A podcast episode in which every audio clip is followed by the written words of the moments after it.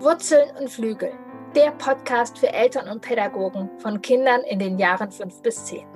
Mein Name ist Kirin Doritzbacher. Ich bin Eltern-, Familien- und Paarberaterin, Ergotherapeutin und Mutter von drei Kindern. Schule, Alltag, Freunde und Konflikte, das alles wird hier Thema sein. Mein Ziel ist es, dich darin zu bestärken, diese spannende Zeit, die sogenannte Wackelzahnpubertät, in vollen Zügen zu genießen. Es ist eine tolle Zeit, in der dein Kind zwischen Wurzeln und Flügel über sich hinaus wächst.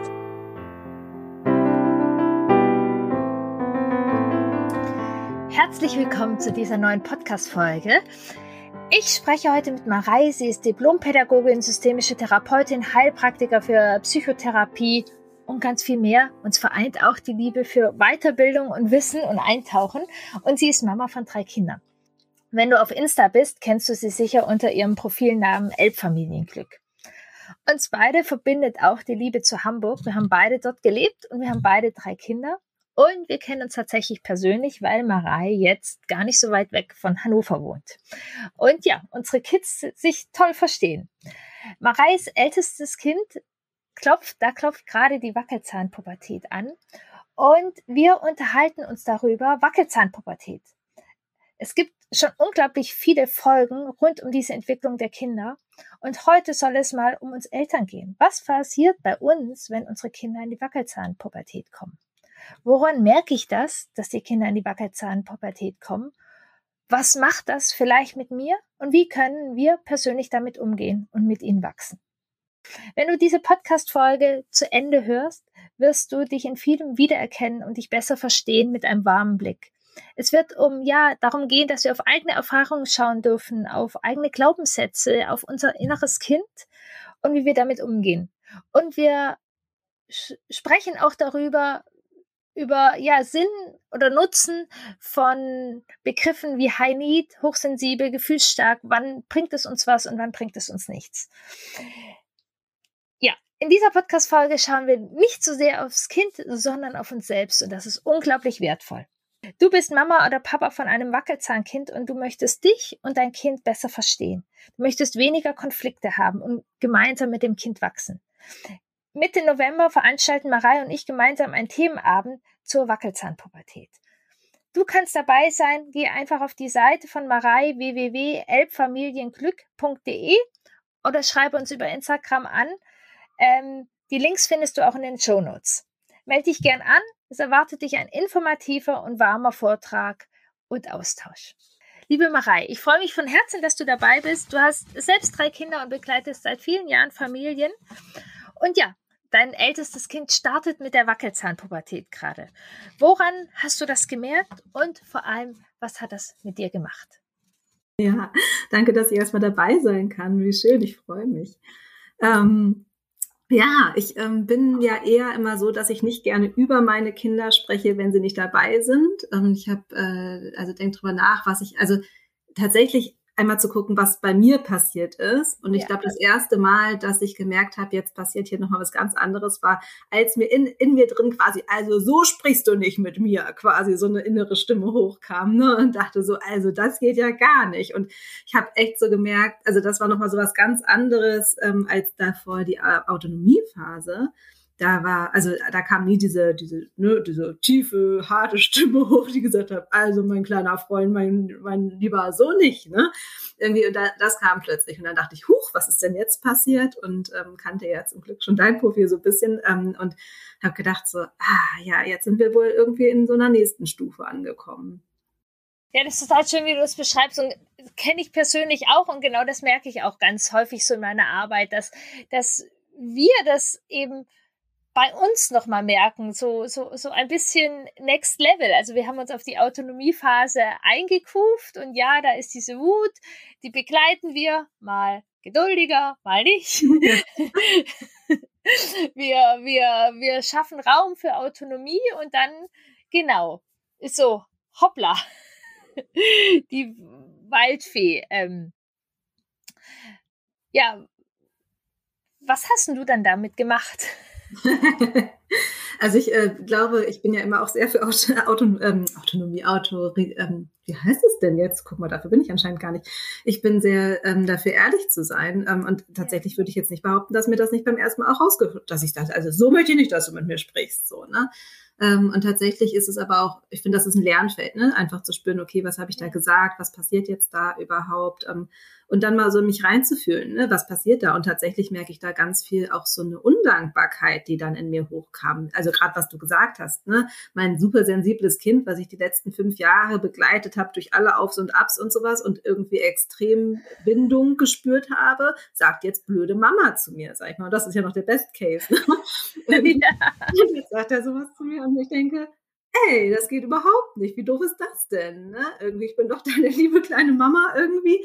Ähm, und also ich bin ja ein großer Fan, einfach sich davon erstmal so zu spüren, ne, was macht das mit mir? Und ich ja. war, also da hat das ganz viel irgendwie erstmal ja so erschüttert und geärgert und ja, wirklich auch dieses so, ich möchte nicht, dass du mit mir so redest.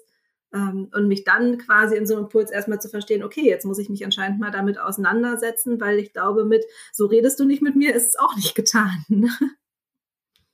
Ja, weil wir dann wieder nur eine Eisbergspitze sind und ähm, erstens ist es für unsere, Be also kann uns mal rausrutschen, ähm, so, aber viel weiter kommen wir da tatsächlich nicht, weil es ist ja auch spannend, was ist beim Kind und vor allem was was passiert bei uns. Und mhm. ich finde es zum Beispiel total spannend, was du sagst, ja dieses dieses undankbar Gefühl sozusagen, auch wo wir uns dann nochmal mit eigenen Erwartungen auseinandersetzen können. Was, was haben wir eigentlich für Erwartungen an uns, an unser Familienleben, an unsere Kinder? Und ich kenne von mir persönlich das Undankbarkeitsgefühl.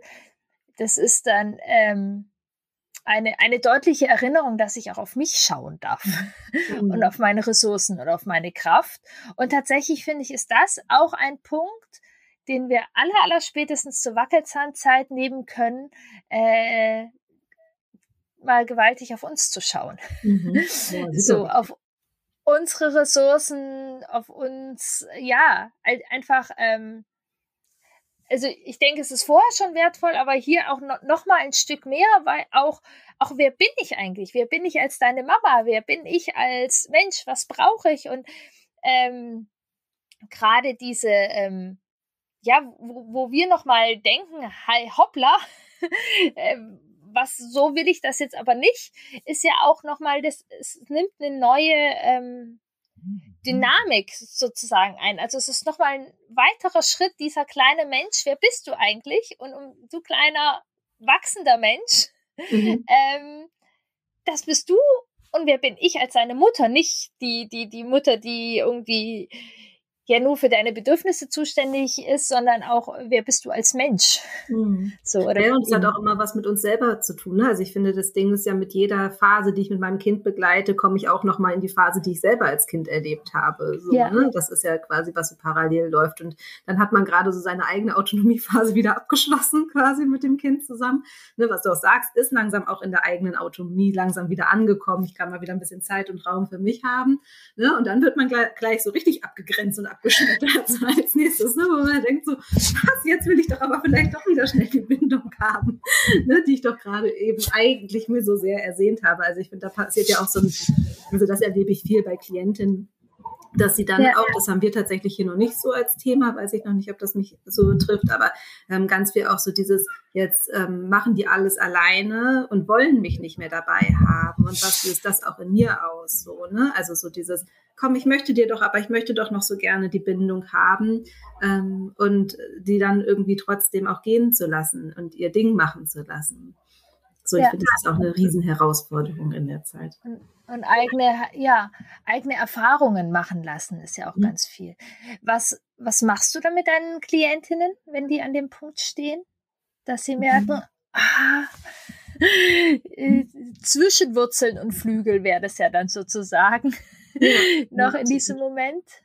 Ja, ich glaube, es ist erstmal mal wichtig. Also ich, äh, wir sind immer so viel, ich habe, also weiß nicht, wie es bei dir ist, aber generell finde ich, kommen die meisten Anfragen ja erstmal, mein Kind ist so, ich brauche jetzt Tipps und ja. Tricks quasi damit umzugehen.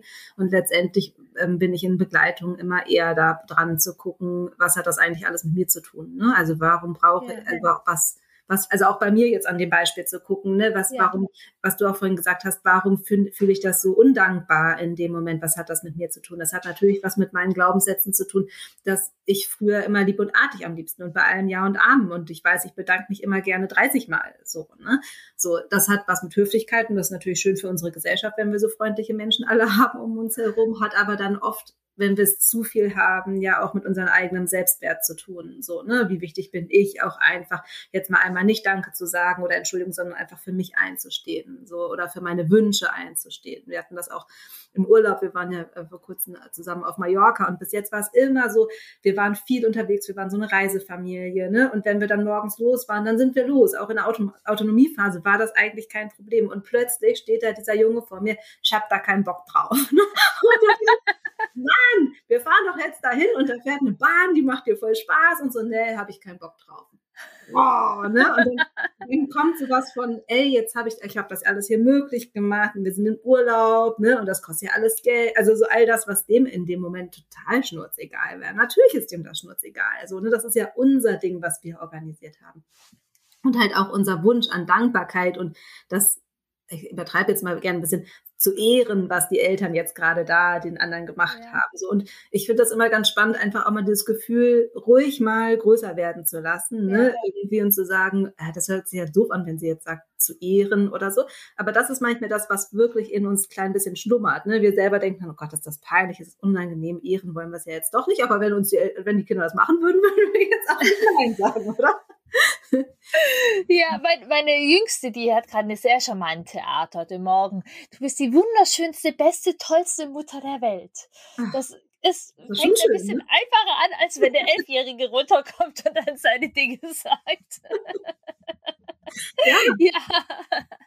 ja.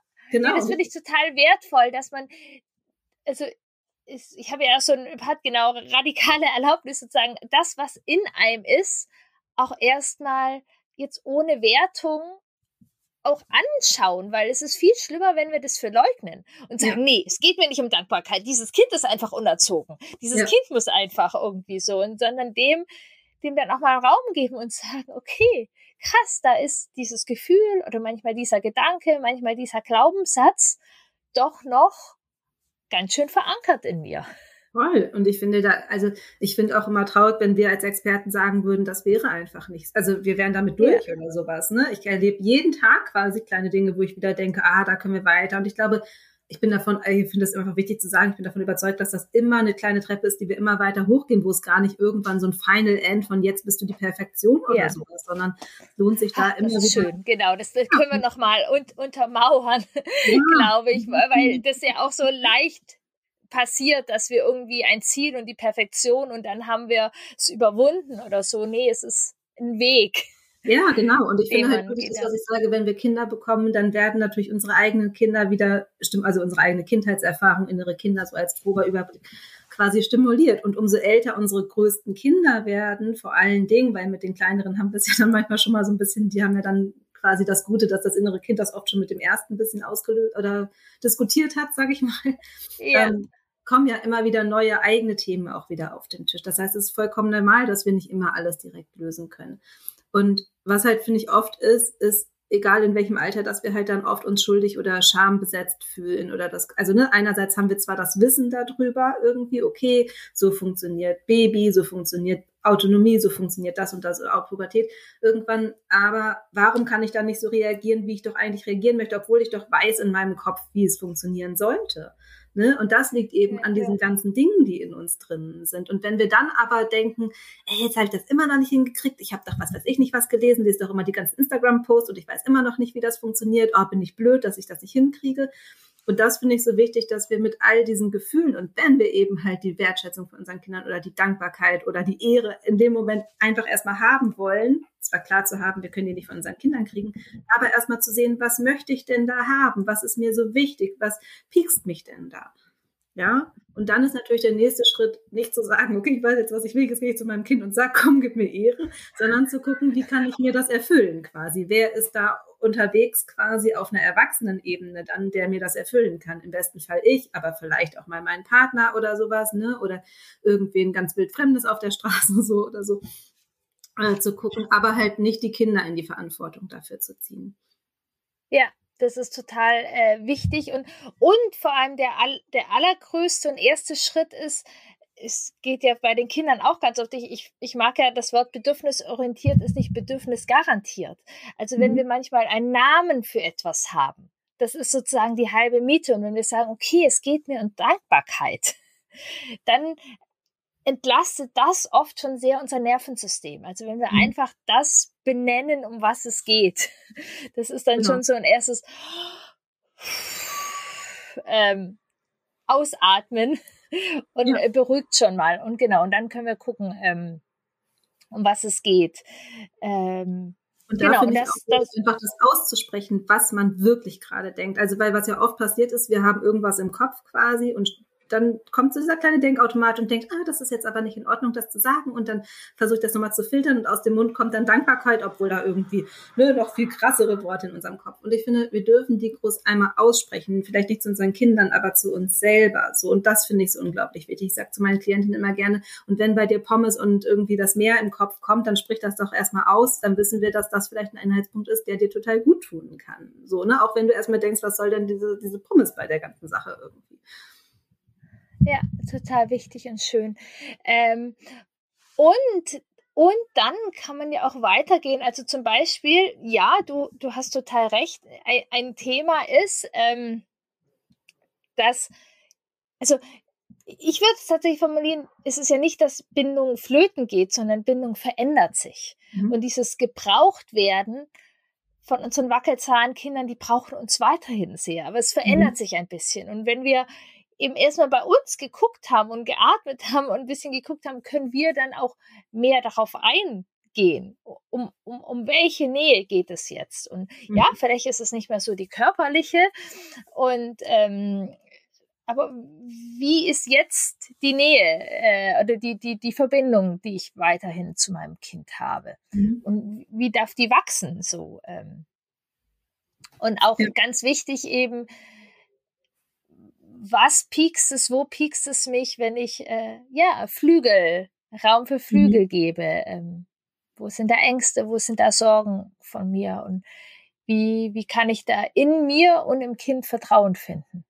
Ja, total, super wichtig. Also wirklich finde dieser Punkt, ne, wo piekst das in mir, wo, wo sind für mich Herausforderungen, in, also da auch vielleicht einfach kleinschrittig zu gucken in, in Alltagssituationen. Ne? Und ich gebe gerne immer Klienten die Aufgabe, quasi sich fünfmal Warum zu fragen. Beim ersten Warum bleiben wir nämlich noch sehr auf so einer oberflächlichen Ebene. Naja, weil ich nicht möchte, dass der so mit mir redet oder weil ich Zeit mit dem, aber wirklich nochmal sich, nochmal, und warum ist das so schlimm? Und warum ist das so schlimm? So, und mit fünfmal Warum kommt man meistens irgendwie jedenfalls im Ganzen schon mal so ein Stückchen weiter auf so einer bisschen tieferen Ebene, weil auch da hat es einfach wenig mit dem Kind zu tun, sondern eigentlich was mit uns selber. So.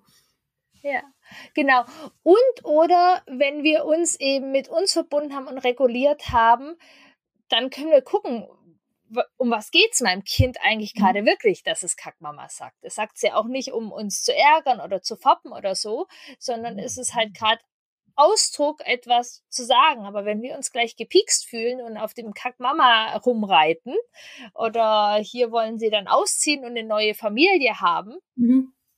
ähm, an diesen Punkten, ähm, genau, ist es eben wertvoll, dass wir uns sozusagen erstmal regulieren und äh, da sind zum Beispiel so Fragen ganz gut oder mhm. ich nehme da ja gern dann auch immer den Körper auch nochmal mit, äh, wie kann ich mich erstmal über meinen Körper regulieren und mein Nervensystem.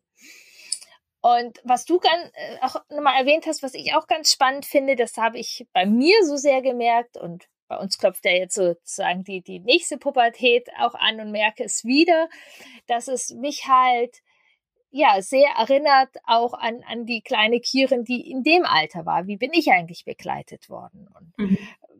was davon hat mir gut getan und was möchte ich vielleicht auch anders machen? Und wo reagiere ich aus, aus einem einem guten Gefühl heraus mhm. äh, und wo, wo reagiere ich auch aus einem Schmerz oder aus einer Sorge oder aus einer Angst heraus und, und brauche auch einfach Raum und auch Geduld mit mir da auszu, also das finde ich auch ganz wichtig, dass wir uns auch Raum geben, das auszuprobieren und natürlich auch Fehler machen. Mhm. Mal weißt du, sozusagen, ich mache jetzt Gänsefüßchen mit den Händen, zu viel erlauben, mal zu wenig erlauben, so Sachen, dass ähm, mhm.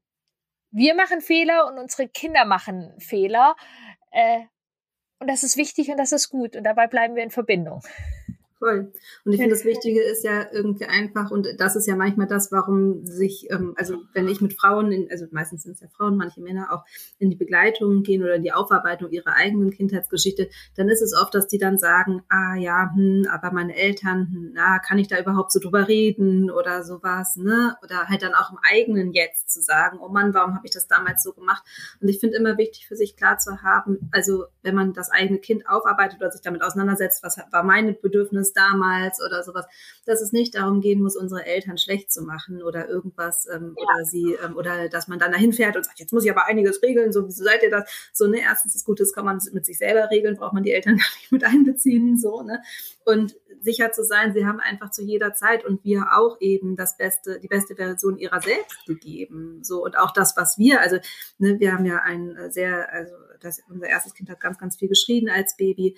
Und ähm, da würde ich jetzt manchmal sagen, ganz, ganz gemein, wenn ich mit mir reden würden würde, Mensch, da habe ich aber auch so viel falsch gemacht und warum hätte ich da nicht dies und das und jenes? Unser drittes Kind ist dem sehr ähnlich, auch sehr sensibel. Ähm, und hier kann ich tausend Sachen anders machen, weil ich heute aus meinem Jetzt viel mehr weiß und viel reflektierter bin und viel mehr aufgearbeitet habe und mich halt auch einfach seit fünf Jahren jetzt mit der Thematik einfach beschäftige. Ähm, und da bringt es einfach nichts, mir böse zu sein für das, das, was ich vor fünf Jahren gemacht habe, weil ich damals auch alles getan habe, was ich eben tun konnte. Und das Gleiche ist, wenn wir jetzt in der Situation mit der Wackelzahnpubertät sind, zu sagen, also weißt du, so, ah, da habe ich jetzt erst geredet, wie kannst du mit mir so reden? Und ich sage jetzt heute, mein Gott, wie blöd war ich, warum habe ich dem das damals gesagt? Ja, das war das erste Mal, wusste ich noch gar nicht, musste ich erst mal drüber nachdenken, nachfühlen, nachspüren, nachgucken, was irgendwie alles ist. Und das heißt ja auch nicht, dass es mir heute nicht auch noch mal rausrutscht. Ja, ja also und da einfach mal für sich selber auch ein bisschen Vergebung zu geben und gleichzeitig in die Veränderung und ins Reflektieren zu gehen. Ähm, und reflektieren ist, finde ich, nicht, sich selber zu bestrafen oder über sich zu meckern, was man getan hat, sondern wirklich mit Liebe in Verbindung zu gehen, zu seinen Eltern damals oder halt eben auch zu seinem jetzigen oder seinem vergangenen Ich.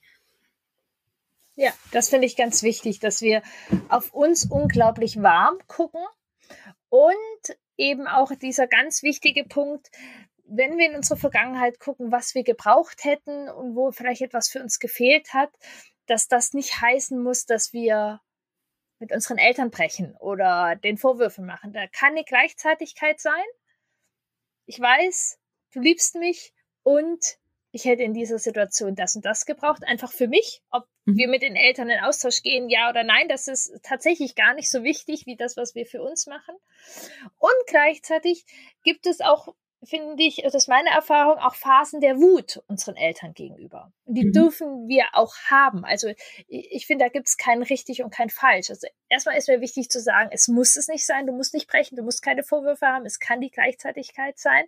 Und gleichzeitig manchmal wird vielleicht auch eine Wut gespürt, die wir spüren durften als Kind irgendwie so. Also alle Gefühle oder eine Traurigkeit oder was auch immer ist, aber all die Gefühle, die da sind, dürfen auch erstmal da äh, begrüßt werden, ähm, die da sind. Und es ist ja sehr spannend auf jeden Fall, da, da hinzuschauen und hm. ähm, ja, ja zu gucken. Ich ja. glaube, dass das tatsächlich auch Thema, also mal Gender hin und her und sowas alles, aber ich glaube schon, dass wir als Frauen, Mädchen damals erzogen, also wir heutigen Frauen quasi damals sehr viele davon als brave, liebeartige Mädchen erzogen worden sind, während Jungs damals oder also heute leider auch oft immer noch, aber so, ne, die durften einfach oft noch mal ein Stückchen weit wilder sein und so, ne, bestimmte Temperamente. Dafür durften sie keine Gefühle haben. Also ne, jeder hat quasi seine, ja seine Themen. So, aber ich glaube, dass, also das erlebe ich viel in Begleitung und habe auch bei mir selber das erlebt,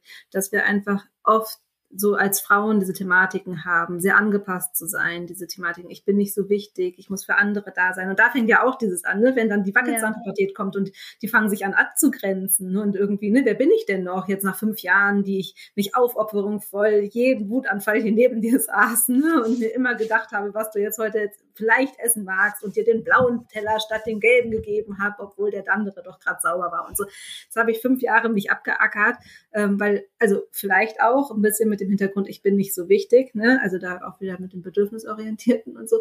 Aber, ähm, und jetzt, jetzt, nach dem ganzen Mist, fängst du an, auch noch dich gegen mich zu stellen, so, was ist denn jetzt passiert, so, ne? Das finde ich auch voll wichtig, da zu spüren, was passiert da. Und kann das sein, dass ich halt irgendwie schon lange da was mit mir rumtrage und eine Erwartung auch eben an mich gestellt wurde, die ich jetzt gerade erstmal an mein Kind stelle, solange ich es nicht reflektiert habe. Ja, total spannend. Also ich erlebe tatsächlich auch dieses Phänomen, dass wir eben viele von uns die Erfahrung gemacht haben, ich bin ein gutes Kind, wenn ich meine Bedürfnisse zurückstelle. Mhm. Also ich bin gut, wenn ich mich anpasse und meine Bedürfnisse zurückstelle. Und das ist dann oft in der Mutterrolle auch noch. Ich bin mhm. eine gute Mutter, wenn ich meine Bedürfnisse zurückstelle. Ja, ich bin eine gute Mutter, wenn ich mich anpasse. Und dann steht da so ein kleines Rumpelstilzchen oder auch nicht, aber ähm, trifft mich da manchmal und, und bringt das dann nochmal ins Schwanken. Und ja, das ist eine, eine, eine große Einladung, da auch nochmal hinzuschauen. Ähm, wie weit definiere ich mich oder wie, wie weit kann ich mir eben dieses Gefühl geben? So. Mhm. Bei mir war es tatsächlich, ich war eher die Gefühlsstarke und ähm, ich bin ja zwischen zwei Kulturen groß geworden und tatsächlich gab es da auch schon diesen, ich, ich, ich kenne das sehr gut, dass ähm, mein Vater an vielen Situationen gesagt hat, so verhält sich aber ein Mädchen nicht und meine Mutter da schon sehr eingestanden hat ähm, und gesagt, äh, in Europa schon. so. Ähm, also ich, ich, ich kenne das tatsächlich so, so als Dynamik. Ähm, und ich habe, glaube ich, schon sehr viel gekämpft. Und ich habe auch ein Kind, was sehr, sehr kämpft. Und ich darf immer wieder auch gucken, dass dieser Kampf manchmal für mich damals notwendig ist, aber jetzt aus der Mutterperspektive nicht so wichtig ist. Ähm, mhm. So wie man das äh, auch, ja, also es ist einfach sehr, sehr spannend, ähm, welche Muster man vielleicht auch hat und auch immer wieder eben, wie du sagst, ich finde so ein, einen warmen Blick total ähm, wichtig, denn jetzt, wenn du sprichst, eben, dass wir früher eben vielleicht sehr angepasst waren oder ich eben sehr viel gekämpft habe, ähm, das hatte damals Sinn. Das war, haben wir nicht irgendwie falsch oder komisch gemacht, sondern das war die beste Strategie damals. Ja. Und heute dürfen wir einen Schritt weitermachen und sagen, hey, jetzt bin ich so sicher, ich darf für meine Bedürfnisse einstehen. Damals war es schwierig. Heute darf ich das lernen und es ist total okay und da geht nichts verloren oder ich darf spüren, hey, damals ich damals so viel Kampf für mich eingesetzt habe, das, das war wichtig und gut, mhm. gut, dass ich es gemacht habe. Und jetzt bin ich erwachsen und kann vielleicht auch ein bisschen differenzierter in, in, in manchen Situationen sein.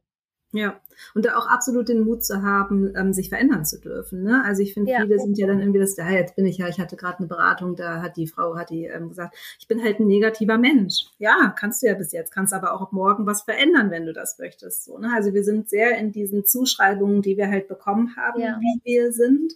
Ähm, da ist vielleicht auch einfach wichtig, klar für sich zu haben, das hat mal jemand über uns gesagt. Ne? Also klar, wir kommen mit, denke ich, unterschiedlichsten Temperamenten zur Welt. Ich würde auch sagen, also seitdem ich mich ja viel mit den Begriffen hochsensibel, sensibel äh, oder ähm, gefühlsstark oder high need beschäftige, da sehe ich mich auch sehr als gefühlsstark, sensibles Kind ähm, in meiner Kindheit.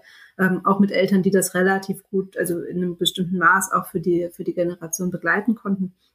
Aber letztendlich hat es trotzdem ist es so, jemand hat was über mich gesagt. Also bis jetzt wird also bis heute wird immer gesagt, naja, äh, du warst auch immer sehr oder du bist halt ein sehr schüchternes Kind oder irgendwie so, ne? Oder ja. äh, du warst halt immer sehr schüchtern. Und dann denke ich, ja, aber es gab bestimmt auch Situationen, wo es eben nicht war oder sowas. Ne? Also einfach klar zu haben, das sind die Interpretationen von anderen, die über uns gesagt werden. Und was wir dann heute daraus machen, ist halt dann wieder unsere neue Chance. Wollen wir weiterhin das schüchterne Kind sein oder halt ne, der, diejenige, die alles für die anderen gibt? Und darum halt einfach dann auf einmal in dieser wackelzahmen Pubertät denkt, nur jetzt, jetzt, äh, wer, wer will doch was von dir, wem kann ich noch was geben, denn ohne das bin ich quasi nichts mehr so, ne? Oder darf ich jetzt auch, wenn ich merke, dass mich das triggert, einfach beginnen, was zu verändern? Und da ist einfach, finde ich, wichtig klar zu haben, dass sich unser Gehirn immer, immer, immer verändern kann. Das heißt, wir haben jederzeit ja. die Möglichkeit, leider jetzt nicht unbedingt direkt mit einem Schnipser, aber ähm, schon einfach mit äh, Kontinuität einfach Dinge verändern zu können. Ja, und das eben am allerbesten mit einer Weichheit. Weil mhm. umso mehr Druck wir haben und umso mehr selbst wir uns beschämen, da, da ist Veränderung tatsächlich sehr schwierig. Aber dieses, dieses liebevoll auf sich zu schauen, sage ich tatsächlich nicht aus ähm, romantischen Gedanken, sondern wirklich aus neuropsychologischen Gedanken, weil das die Grundlage ist, um Veränderung ähm, gut äh, sozusagen auch schnellstmöglich sozusagen hinzubekommen. Ähm, nee, das, und ich finde das, was du gerade auch nochmal angesprochen hast, auch total wertvoll, gerade mit so Zuschreibungen. Ich erlebe das sehr, sehr unterschiedlich. Für manche Menschen sind ähm, so Erklärungsmodelle total hilfreich um sich nochmal zu verstehen oder um ihr Kind zu verstehen, Gefühlsstärke, ah ja, jetzt verstehe ich mich endlich. Mhm. Und gleichzeitig auch die andere Seite, dass das Zuschreibungen sind, die ja auch eine, eine Hütte sein können. Also meine Erfahrung ist, dass beide Wege sozusagen Schätze haben können und für die eine Familie passt das mehr und für die andere mehr, anderen anders. Ja, ich glaube, also ich finde auch manchmal, eigentlich ist es doch, also ich glaube auch diese Begrifflichkeiten, ne, also wenn wir ganz bei den Babys anfangen, ja auch mit Schreibabys oder High-Need-Babys oder sowas, also wie gesagt, bei unserem Sohn, ich glaube, die ersten vier Monate habe ich nur gedacht, oh Gott, ich mache alles falsch und ich bin bestimmt die Einzige auf der ganzen Welt, bei der das so ist und so. Und ähm, dann habe ich diese, also habe ich irgendwann Schreibaby und dann High und dann gibt es ja auch viele, die sagen, also Schreibaby darf man heute gar nicht mehr sagen irgendwie. Und das finde ich auch nicht, weil das ist der erste Begriff, der einem zu so einem Baby einfällt, ja. Und das ist halt quasi eine Grundlage, wo wir erstmal bei uns finden können. So, darum finde ich den auch weiterhin wichtig, ja. Also, weil wenn ich nie Schreibaby gegoogelt hätte, sag ich mal, wäre ich nie auf High Need Baby gekommen. Ja, aber ich wäre ja nie auf die Idee High Need Baby. Also wie kommt man denn auf so einen Begriff quasi einfach so aus dem Nichts heraus? Ne? Darum finde ich diese Begrifflichkeiten und dann halt weiterhin zu Hochsensibilität und Gefühlsstärke und sowas alles ähm, und diese feinen kleinen Unterschiede und Gemeinsamkeiten dazwischen und manchmal auch in diesem Dschungel, in dem man dann auf einmal eintaucht und denkt, ja, was ist es jetzt so richtig? Das finde ich halt manchmal so die Herausforderung da drin.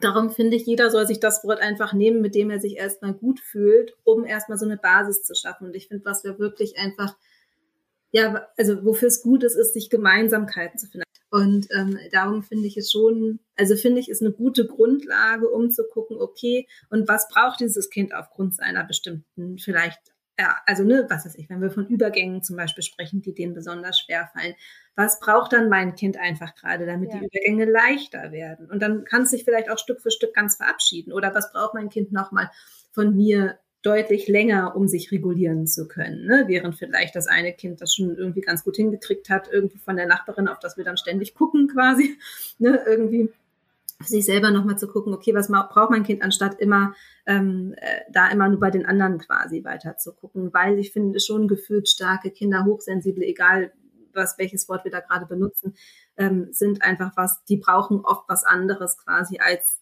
der 0815-Bürger, sage ich, wenn es den geben würde. Ja. Und ich finde es wichtig, dass wir keine Angst davor haben.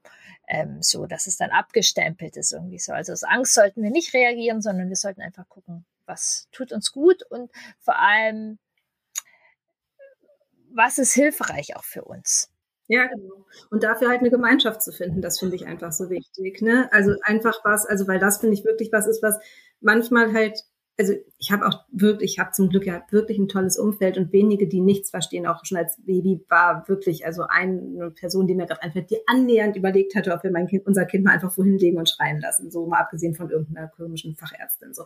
Aber Sonst haben wir nie jemanden gehabt, die alle, alle haben gesagt, ja, dann still weiter und mach, trag weiter und alles ist gut und wie schön das Tuch aussieht und so. Ne? Also zum Glück hatte ich da wenige. Aber ähm, das finde ich so unglaublich wichtig, weil ich einfach in, in den Begleitungen und in die Menschen, die ich begegne täglich auf Instagram und so, die einfach immer wieder gesagt bekommen, ja, aber meine Schwiegereltern oder meine Eltern und alle sagen, wir geben da zu viel und sowas alles. Und ähm, da sehe ich einen großen Wert, wenn wir uns quasi mehr vernetzen und einfach sehen, okay, hey, ähm, wir sind eine Gemeinschaft, kriegt regelmäßig täglich E-Mails von Familien mit gefühlsstarken, hochsensiblen Kindern, na, Familien, also von den Eltern von diesen Kindern, hm, ähm, die immer wieder sagen, ey, bis vor kurzem habe ich mich noch super alleine gelassen gefühlt. Danke, dass du was davon beschreibst. Anscheinend bin ich nicht allein. Ich sage, ja, aber ich bin auch nicht die Einzige und du, wir sind nicht nur zwei so. Ja, und was ich vor allem auch ganz wichtig daran finde, weil wir ich sagte auch wieder Mütter, weil wir da noch ein bisschen besser sind als die Väter, dass wir uns selbst Vorwürfe machen, dass wir uns selbst abwerten. Wir sind nicht gut genug. Also unser Kind kann uns nicht lösen, weil wir es nicht auf die Reihe kriegen. Mhm. Mein, unser Kind macht so ein Theater, weil wir irgendwie nicht klar genug sind oder zu klar. Also wir sind ja ganz gut darin, glaube ich, äh, das Schuldgefühl und die Abwertung uns gegenüber. Und da ist auch oft einfach, äh, ja, auch entlastend äh, zu sehen, okay, unsere Kinder kommen mit einem gewissen Temperament auf die Welt und das, äh, da dürfen wir mit handeln.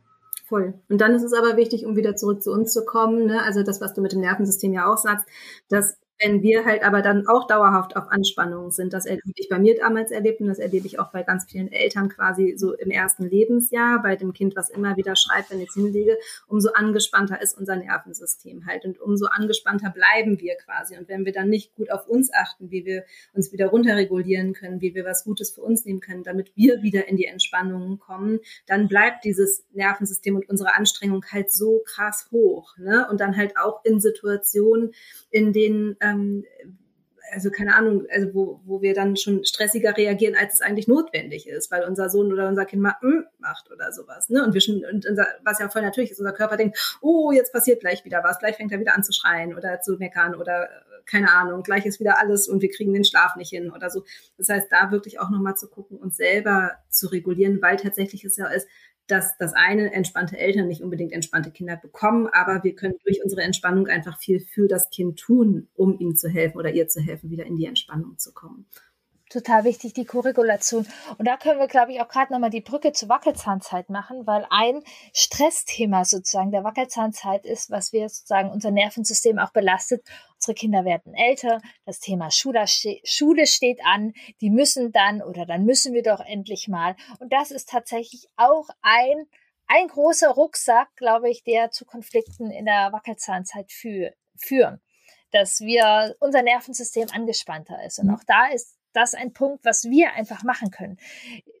Dinge neu definieren, Werte definieren, Dinge zu hinterfragen, ähm, um da ja weniger Druck sozusagen in das System dieser Wackelzahnzeit zu geben ähm, und dies, diesen Raum von außen auch bewusst zu gestalten und wissen, irgendwie Schule können wir bewusst auch mhm. mitgestalten. Das ist nichts, was mit uns passiert und gerade auch ähm, ich habe ja sehr lange in der Frühförderung gearbeitet und bin gerade in diesem letzten Kindergartenjahr aufgerufen worden und gesagt, dann ist irgendwie eine große Panik. Äh, in einem Jahr soll dieses Kind in die Schule gehen, Hilfe.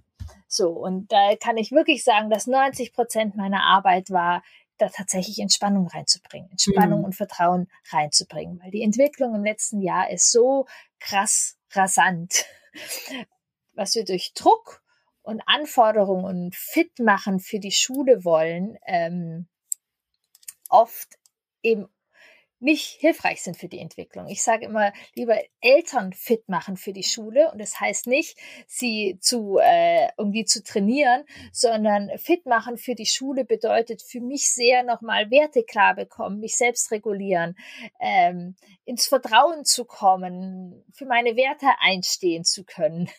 Das sind so Punkte, ähm, wo uns die Wackelzahnzeit und ähm, ja die Schulzeit sehr ähm, ja, dran erinnert. Ja. Wir haben jetzt ganz viel über, über Herausforderungen mit den Wackelzahnkindern gesprochen. Mir ist ja noch ein Anliegen und ich habe dieses Thema ja auch so sehr, weil mir macht Wackelzahnzeit total viel mhm. Spaß.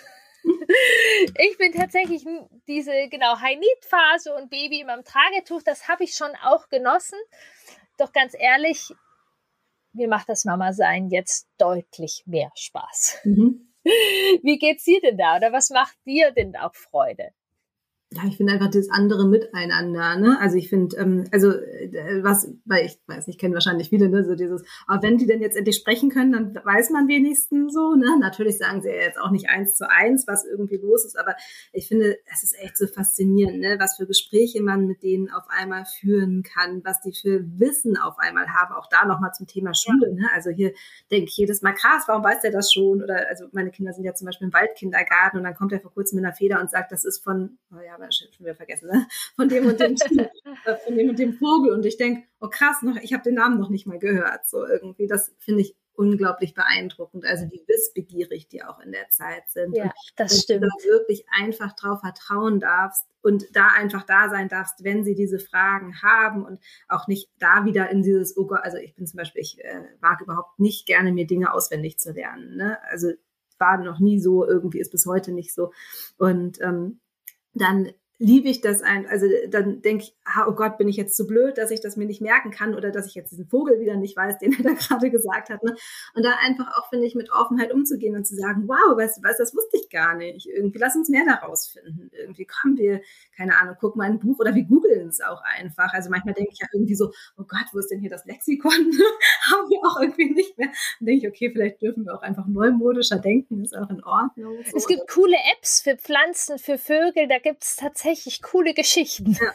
Ja, und das finde ich total fantastisch, irgendwie so mit denen in diese Gespräche zu kommen oder auch, ne, was er dann so, was da, die dann so erzählen irgendwie. Und ähm, ja, auch, also wie die auch nochmal ein ganz anderes Verhältnis zu ihren Geschwistern, so, ne, das finde ich ganz spannend, wie ja. unser Sohn gerade erlebt, auch nochmal auf den Kleinsten quasi eingehen zu können, ne, was er ja quasi mit der Mittleren noch nicht so erlebt hat. Das finde ich auch super spannend. Ähm, ja, und also so mein Highlight ist tatsächlich, wenn mein Sohn Bock hat, mit mir Uno zu spielen. Das liebe ich. Ich liebe Gesellschaftsspiele so sehr. Und äh, der hat leider noch nicht so viel Bock immer da drauf. Aber wenn er dann mal Bock hat auf Uno, dann, äh, dann zocken wir hier Runde um Runde. Und das ist tatsächlich, also das äh, liebe ich irgendwie diese Zeit mit ihm. Und daneben quatschen wir halt dann irgendwie über irgendwas. Und das ist wirklich einfach, das sind so diese Momente einfach, ne, die nicht besonders sind, wo wir nicht an einem mega krass besonderen Ort sind und nicht besonders Sachen irgendwie eben nicht im Urlaub sind und irgendwo gerade hinwollen, sondern einfach im Hier und Jetzt mal sind und einfach so diese Zeit zusammen haben, was man ja, wie du sicherlich auch kennst, mit drei Kindern manchmal gar nicht so viel hat mit dem Eins zu eins, so, ne? Ja, doch ich tatsächlich, ich finde tatsächlich auch dieses Drei-Kinder-Thema wird auch leichter, weil einfach sozusagen diese absolute Bedürftigkeit, Hauruck ist nicht mehr so sondern und äh, mit den größeren Kindern kann man ja die die Momente genau. Ich habe auch ein Kind, was unglaublich gern spielt. Ich spiele gar nicht so gerne, aber ähm, so andere Dinge, Themen machen. Ja, also kann ich auch absolut ähm, ja nachvollziehen und ich ich liebe es tatsächlich auch eben dann andere Tätigkeiten irgendwie zu machen. Wir haben uns jetzt im Sommer Stand-up-Paddle-Links geholt, wo wir mit der Familie dann aufs Wasser können. Ähm, ich freue mich, wenn ich Surfkurse mit den Kindern machen kann. Ähm, ja, auch mit den Kindern drüber sprechen. Und, und dann gibt's immer wieder die Kribbelzone. Ich finde, es ist auch ganz passend, dass ich jetzt gerade die Podcastaufnahme dazu aufnehme. Und äh, ich habe es dir gesagt vorher, eigentlich war, meine Kinder sind einkaufen und eigentlich sollten sie kommen, bevor wir starten, so von mhm. der Zeit. Wir sprechen jetzt seit 43 Minuten, sie sind immer noch nicht da.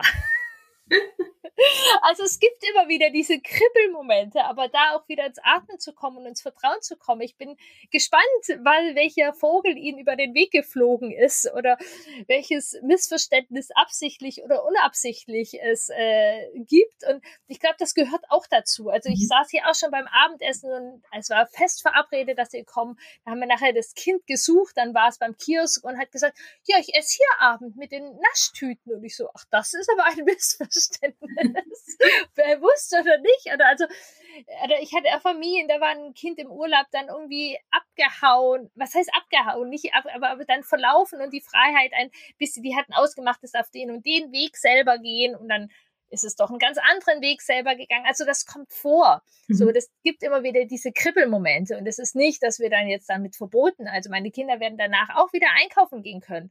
Trotzdem sprechen wir nachher mal, was da war, wie wir das mit den Verabredungen und Sprachen machen und immer wieder, ja, dieses Wachsen und auch bisschen, früher waren vielleicht die Kribbelmomente, wenn unser Kind zum Beispiel aufgestanden ist und zu laufen, da stolpert es auch mal. Mhm. Und dann denken wir so, oh, oder klettern, es klettert irgendwo hoch, irgendwie so, aber wir verbieten es trotzdem nicht irgendwie äh, total. Wir gucken, wie passt es irgendwie so. Und ja, diese Kribbelmomente gibt es weiter.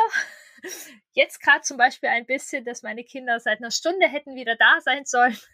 Mhm. Ja, Aber ich weiß, es ist ein vertrauter Rahmen. Ich glaube, die machen irgendwo Wettrennen oder so. Ähm, genau. Aber dafür eben auch sozusagen der Vorteil, ich, ich, sie, sie werden größer, wir können danach drüber sprechen. Ähm, und wir können Dinge machen und ich, mir macht es auch unglaublich Spaß und ich finde es faszinierend, weiter einfach diese jungen Menschen zu beobachten wer sind sie und in, in, welcher Facette zeigen sie sich weiter? Mhm. Also ähm, und genau, ein, ein Punkt würde ich da, glaube ich, auch noch mal ganz kurz ansprechen, den ich mir noch aufgeschrieben habe, was auch dann herausfordernd ist, meine Werte, weil meine Wackelzahnkinder übernehmen nicht sofort eins zu eins meine Werte. Mhm. Und ich glaube, ich möchte einfach nochmal reingeben, das ist normal und das ist keine Katastrophe. So, da haben wir nicht versagt. Ähm, so, das ist erstmal ein Weg, wo die Kinder ja auch sich mehr kennenlernen dürfen. Und auch da ist wieder, was du auch so ja, erwähnt hast, die eigene Arbeit. Warum ist mir das so wichtig? Ähm, wie ist das so wichtig? Und ich finde es dann auch immer nochmal diesen Punkt sehr wichtig, auch nochmal in die Entwicklung vom Kind zu gucken. Wie funktioniert eigentlich die Entwicklung überhaupt? Ähm, und das ist jetzt nicht, dass ich versagt habe oder dass irgendwie ganz katastrophale Werte haben wird, sondern es entwickelt sich. Also, dass ich da auch nochmal weiß, Mhm. Welche, welche Entwicklung findet statt und dass ich das kombinieren kann? Was passiert eigentlich bei mir und welche Entwicklung ist beim Kind? Und welche Werte lebe ich auch wirklich. Ne? Also manchmal ist ja, ja, auch, was erwarte ich von anderen und was mache ich dann wirklich. Also wie oft erlebe, also ich finde ja immer spannend irgendwie, wie viel sich Kinder, jetzt ein anderes Zeitalter, aber ähm, Zeitalter, Zeit, also Alterabschnitt, äh, aber ne, dieses Entschuldigen, so wie oft sich Kinder für alles entschuldigen sollen, aber Erwachsene, wenn die so aus Versehen dann irgendwie, ja, steh doch nicht so rum oder sowas, ne? wo ich denke so, ey, genau in diesen Punkten könnte man es quasi auch so leicht irgendwie haben. Das heißt ja nicht, dass sie es automatisch übernehmen, aber ich glaube, grundsätzlich ist es einfach so, wenn wir keine Ahnung, oder wenn wir von unseren Kindern erwarten, pünktlich dann auch wirklich da zu sein und wir aber ständig immer zu spät kommen zum Abholen. Ne? Also das finde ich ist einfach, wo man mal gucken kann, wo kann ich Vorbild leben, auch wirklich und nicht irgendwie was von anderen erwarten, was ich eben nicht so umsetze. Ne? Oder dieses, ja, ich komme gleich, wir spielen gleich noch was, ach ja, dann habe ich noch das und das gefunden und ich komme eben nicht gleich, warte, bis die dann endlich mal Bescheid sagen. So. Also ich finde, da kann man ja auch nochmal gucken, ne? was, was mache ich gerade eigentlich, wie bin ich im Umgang mit meinen Kindern ganz ehrlich hinschauen nochmal, ja. ja. Wie oft sagen wir, ach warte, und wenn dann unser Kind zu uns sagt, ach warte, dann du bist aber undankbar. Ja, ja. Genau. Ja, auf jeden Fall super spannendes Thema. Und wir machen ja jetzt auch Mitte November, Ende November, ähm, einen Themenabend dazu, wo wir ja, genau riesig drauf. ja, die, diese Punkte Platz haben werden. Was macht das mit uns? Was ist die Entwicklung überhaupt? Und wie können wir damit umgehen und auch dieser Austausch, hey, ich bin nicht allein, dass mhm. mich das piekst oder hey, das macht Freude. Ja, mir macht das auch Freude. Ja, ja, absolut. Ja, ich bin schon ganz gespannt. Das wird ein toller Austausch. Genau. Ich erzähle nachher genau nochmal was. Anmelden kann man sich auf jeden Fall bei Marei auf der Seite. Ja, jetzt haben wir ganz vielfältig gesprochen, viel über die Wackelzahnzeit, nochmal einen kleinen Schwank auch über, ja, auch ein Expertengebiet ja von dir. Ähm, ich würde äh, im Expertenbereich eben Hochsensibilität, High Need oder will man dem Namen geben oder nicht und mit Familien darüber, ja, äh, gefühlsvolle Familien sozusagen. Genau, da würde ich auch ähm, gerne, wenn äh, Familien ja. zuhören, die sich da eben allein und angesprochen fühlen, auch sehr gerne zu uns einladen, weil wir jetzt gerade eine Plattform eröffnet haben für eben diese Familien, gefühlvolle Familien www.familienzukunft.de, ähm, wo wir quasi einen Bereich haben, wo sich diese Familien austauschen können, wo es aber auch Expertise gibt ähm, und ähm, ja, ganz viele Impulse, sowohl für einen selber als auch für den Austausch mit Kindern, damit sich Familien halt einfach nicht mehr alleine fühlen und auch nicht mehr schuldig fühlen müssen. Das ist ja total wertvoll. Ähm, wir haben ganz viel gesprochen. Lass uns noch mal kurz zusammenfassen. Mhm. Was, was, was sind so, ja, ich, ich nenne das manchmal ganz gerne Samen, die man sich mitnehmen kann, die wachsen können. Ähm, was, was würdest du jetzt zum Beispiel, was, was ist für dich so eine Essenz, die du auf jeden Fall noch mal äh, also ich finde ja zwei Gedankengute immer gut, ne? Was ich, also den Mastersatz, den ich immer finde, ist, wer mich ärgert, das entscheide immer noch ich. So, ne? Das heißt, zu gucken, wenn mein Kind mich ärgert, so was hat das eigentlich mit mir zu tun? So im zweiten Schritt dann zu gucken, ne? Und wie reagiere ich dann drauf? Also äh, Ärger, reagiere ich dann wirklich mit Ärger? So, also das finde ich ist wir können 3000 Tipps geben, wie wir mit den Kindern umgehen, aber das, die Grundlage ist wirklich einfach immer man selber. Und das finde ich so, das ist ja das Coole daran. Also wisst ihr, was ist, manche denken, oh nee, jetzt muss man selber, aber das Coole ist doch, wir brauchen niemand anders zu verändern, das ist ja viel schwieriger, wir brauchen doch nur bei uns anfangen und zu gucken. Ist natürlich jetzt auch ein, ein Weg quasi, den man gehen darf, aber doch eigentlich viel cooler, als wenn wir bei jemand anders irgendwie hin und her ziehen müssten. So. Und ähm, ja, einfach wirklich diese Einladung zu haben, wenn ich merke, das piekst mich oder das, ne, das, da reagiere ich anders, als ich mir das eigentlich wünschen würde oder sowas, mal zu gucken, was hat das denn mit mir zu tun? Ja, total spannend. Also auf jeden Fall auf sich zu schauen. Dann auch nochmal, finde ich, ähm, einfach, was wir mitgeben können, wo wir darüber gesprochen haben, es ist total normal, dass uns da etwas piekst, dass das ein Übergang ist, dass wir das merken, da ist niemand alleine so. Und eben der dritte Punkt auch nochmal, den ich sehr gerne mitgeben möchte, Wackelzahnzeit darf Freude machen.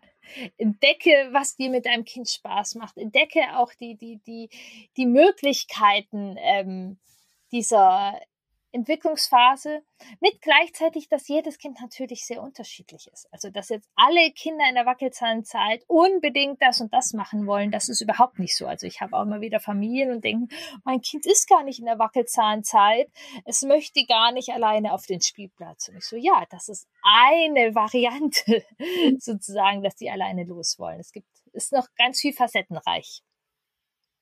Ja, genau. Jetzt hast du schon genau auch erzählt, dass gefühlsvolle Familien, du da gerade ein ganz tolles äh, Projekt äh, geboren hast, auf die Beine gestellt hast. Du hast aber noch viel mehr. Wo gibt's noch mehr Marei sozusagen? Ähm, äh, wer sich jetzt auch sehr angesprochen gefühlt hat, ja, wo findet man mehr Marei? genau, also das Ganze läuft ja, also ich quasi laufe unter dem Deckmantel Elbfamilienglück. Da findet man mich über Instagram immer oder über meine Homepage, wenn man da gerne eine Begleitung haben möchte im unterschiedlichsten Sinne. Ähm, dann auch sehr gerne darüber unter elbfamilienglück.de sich melden. Ansonsten ist jetzt auch gerade mein neues Buch ähm, rausgekommen, mein sensibles kleines Wunder, also jetzt eher nicht die Wackelzahnpubertät, aber das erste Jahr von sensiblen Kindern nochmal beschrieben ist. Da sind auch ganz viele Impulse für Eltern drin, quasi sich selber auch zu reflektieren, zu gucken, welche Glaubenssätze, also ne, kann auch dann quasi mit dem Reflexionsanteil für jeden quasi was dabei sein, auch nochmal äh, was nachzuverarbeiten. Und ähm, genau, ja, ich freue mich über jeden, der vorbeiguckt und ähm, freue mich immer. Mein, mein Wichtigstes ist quasi, ich möchte alles immer gern mit Herz machen und ohne diesen hoch erhobenen pädagogischen Zeigefinger ähm, weil ich glaube, dass wir mit Liebe, was du gerade gesagt hast, viel mehr erreichen können, als wenn wir Angst oder Ärger oder Wut provozieren wollen. Ja, total schön. Genau, und wer Bock hat auf uns beide, ähm, geht auch zu dir auf die Seite oder kontaktiert uns über Instagram, da machen wir den Themenabend zur Wackelzahnpubertät, wo es viel Wissen gibt und auch Raum für einen Austausch. Genau. Genau. Liebe Marei, ich würde total gern dir auch äh, Fragen am Ende stellen, wie mhm. alle Gästinnen und Gäste. An was erinnerst du dich denn aus deiner Wackelzahnzeit? Mhm. Oha. Also ich habe so zwei Erinnerungen. Ich erinnere mich auch noch an eine Zeit, als ich, also äh, ich auch ein sehr sensibles Kind war ähm, und dass ich überhaupt nicht gerne zu dieser Klassenfahrt wollte. Also ich war immer, ich war nicht diejenige, die so schnell alleine zum Spielplatz wollte, sondern ich hing noch sehr oft da dran irgendwie. Und ich habe ich habe wirklich wochenlang vorher geweint, weil ich gesagt habe, ich möchte da nicht hin, möchte da nicht hin. Habe mich dann aber doch irgendwann in den Bus gesetzt und bin da quasi hin, diese fünf Tage. Und ich weiß noch, wie viel Spaß ich dabei hatte. Also ich hatte wirklich, es gab einen letzten Abend, da hat irgendwer anderes angefangen zu weinen und alle, das ganze Mädchenzimmer hatte plötzlich Heimweh. und dann habe ich natürlich automatisch mitgeweint, habe auch gedacht, jetzt möchte ich irgendwie dann auch nach Hause. Aber das war auch eine echt spannende Erfahrung, glaube ich, das erste Mal nach so viel und da auch aufgefangen zu werden mit ganz viel, ich will da nicht hin, ich will nicht weg, ich kann nicht weg von dir und so, das doch zu machen und zu erleben, Mann, wir hatten voll den Spaß. Also ich weiß wirklich noch, dass ich drei Tage nicht daran gedacht habe, nach Hause zu wollen, bis dieser Moment kam, dass alle geweint haben. Dann war, war es vorbei. Ja, auch das, aber das ist total schön, weil dieses, das ist mir auch so ein Herzding. Es geht ganz viel um Halten und Ermutigen. Ja. So, ähm, und da ist ja so eine Klassenfahrt oft ähm, ein, ein gutes, ja, wie das ist. Das heißt nicht, dass alle Kinder mit auf Klassenfahrt müssen und für ja. manche ist es wirklich viel. Aber meine Erfahrung ist auch gerade mit meinen Kindern, ähm, vor allem mit dem einen Kind, das ist, die kommen dreieinhalb Zentimeter größer zurück. Mhm. Ja, super.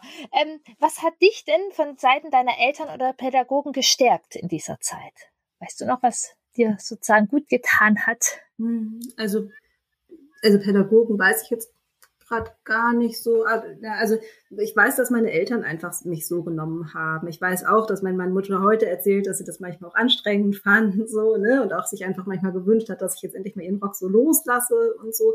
Aber ich durfte einfach viel so sein, wie ich bin. Und ich erinnere mich überhaupt, also mit diesem Klassenbeispiel zum Beispiel erinnere ich mich ja. nicht daran, dass irgendwer vorher viel Druck gemacht hat. Also ich glaube, die Option nicht zu fahren gab es damals schon irgendwie noch nicht so in deren Gedankenwelt, sage ich mal.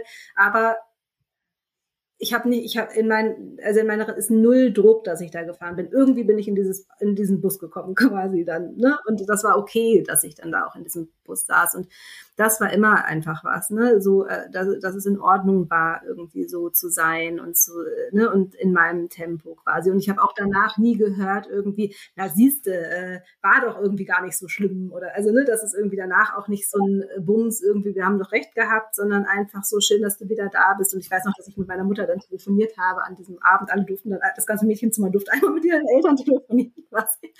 Ähm, ja, einfach da ähm, mit dieser Besonderheit einfach ähm, oder mit dieser Sensibilität, die ich bis heute sicherlich habe, einfach auch angenommen zu, geworden gewesen zu sein und so dieses Gefühl zu haben, du bist okay, so wie du bist. So. Wie schön, wie wertvoll, was für ein Geschenk und ein schöner Punkt hier nochmal. Dankeschön äh, für das tolle Gespräch und den wertvollen Austausch. Das war ein warmes und schönes Gespräch. Und wisst ihr was? Meine Kinder sind tatsächlich so leise reingekommen, dass ich es gar nicht gehört habe. Auch das passiert in der Wackelzahnzeit, dass wir sehr positiv überrascht sind.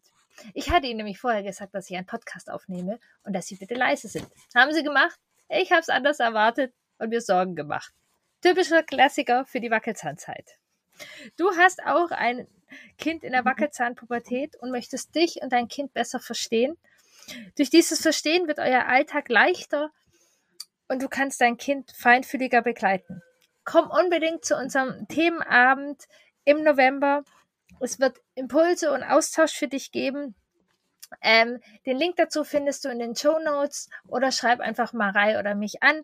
Marei unter www.elbfamilienglück.de. Ich kann dir von tiefstem Herzen sagen, die Wackelzahnpubertät unserer Kinder kann so eine Freude machen. Und wir und unsere Kinder können über uns hinauswachsen. Komm zu unserem Themenvortrag und lass dich beflügeln. Ich freue mich auf dich.